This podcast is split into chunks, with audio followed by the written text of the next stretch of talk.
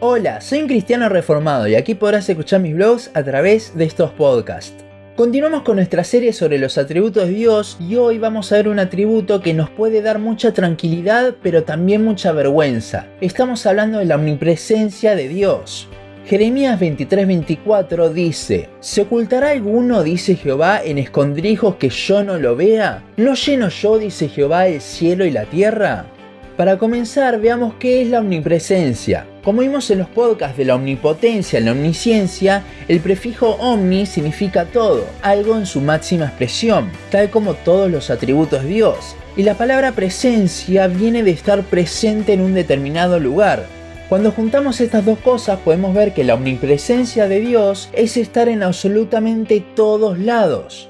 Hay un gran problema hoy en día con esta definición debido al movimiento de la nueva era. Al decir que Dios está en todos lados, muchos lo sacan de contexto y dicen, bueno, Dios entonces está en la tierra, por lo tanto, la tierra es Dios. Nada más alejado de la realidad que esto. Estar presente no significa serlo. Si tú eres cristiano y estás oyendo esto, probablemente no dije nada que no sepas hasta ahora. El concepto de omnipresencia es muy fácil de entender, sin embargo es muy difícil de verlo en nuestro día a día. El hecho de que Dios esté en todos lados es algo que a menudo nos olvidamos. Si lo tuviésemos presente todo el tiempo no pecaríamos por temor a Dios.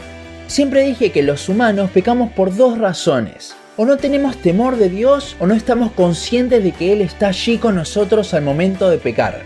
Al estar Dios presente en todos lados significa que todos sus atributos están presentes allí también, con lo cual cuando pecamos lo estamos haciendo enfrente de la santidad de Dios. Sin embargo, esto que nos trae vergüenza también nos trae consuelo, ya que nunca estamos solos. El Dios misericordioso, amoroso, todopoderoso, omnisciente, está siempre con nosotros, con lo cual siempre nos escucha.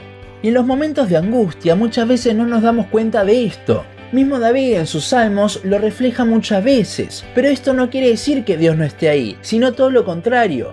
Imagínese un partido de fútbol y que en la tribuna hay todo tipo de espectadores. Algunos que han ido para acompañar a alguien pero no tenían ni idea de lo que está ocurriendo en el césped y otros que están totalmente atentos al partido.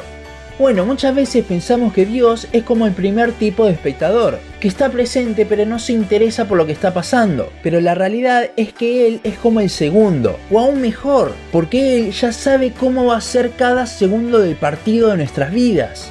La omnipresencia de Dios no es algo que no sepamos lo que es, pero ciertamente es algo que ignoramos todos los días. Ahora, con este tema, es difícil ignorar a esos movimientos que están constantemente buscando la presencia de Dios. ¿Es esto contrario a la omnipresencia?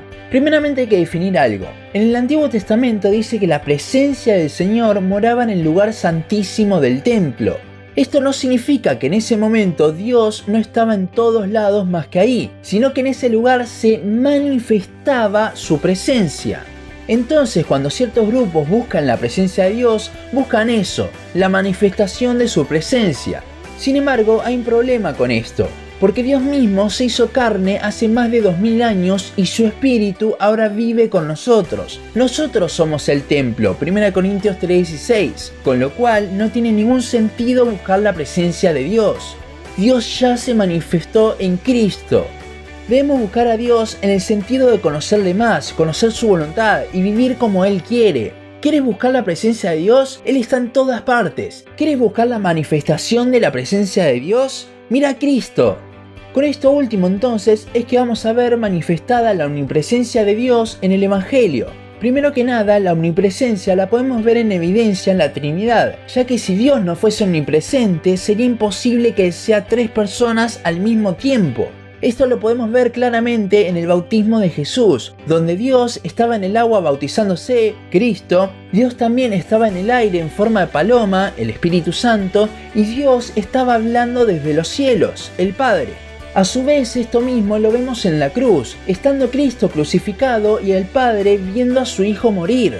También lo vemos en la persona del Espíritu Santo al morar en cada una de las personas que creen en el Evangelio. Si Dios no fuese omnipresente, entonces la morada del Espíritu en cada creyente sería imposible. En conclusión, la omnipresencia de Dios es algo que ignoramos todos los días, algo por lo que tenemos que orar a diario para ser más conscientes. Cuando estés pasando por un mal momento, recuerda que Dios está allí y a su vez que Él es soberano y omnisciente, con lo cual por algo permite aquello. Romanos 8:30. Por último, si estás por pecar, también recuerda que el Santo Dios está allí en ese lugar. No debemos buscar la presencia de Dios, sino que debemos buscar el ser conscientes de ella en todo momento y en todo lugar. Hasta aquí nuestro podcast de hoy. Seguinos en Facebook, Instagram, YouTube y Spotify. En todos nos encontrás como un cristiano reformado. También seguinos en uncristianoreformado.blogspot.com para leer el resto de nuestros blogs. Nos vemos en la siguiente ocasión.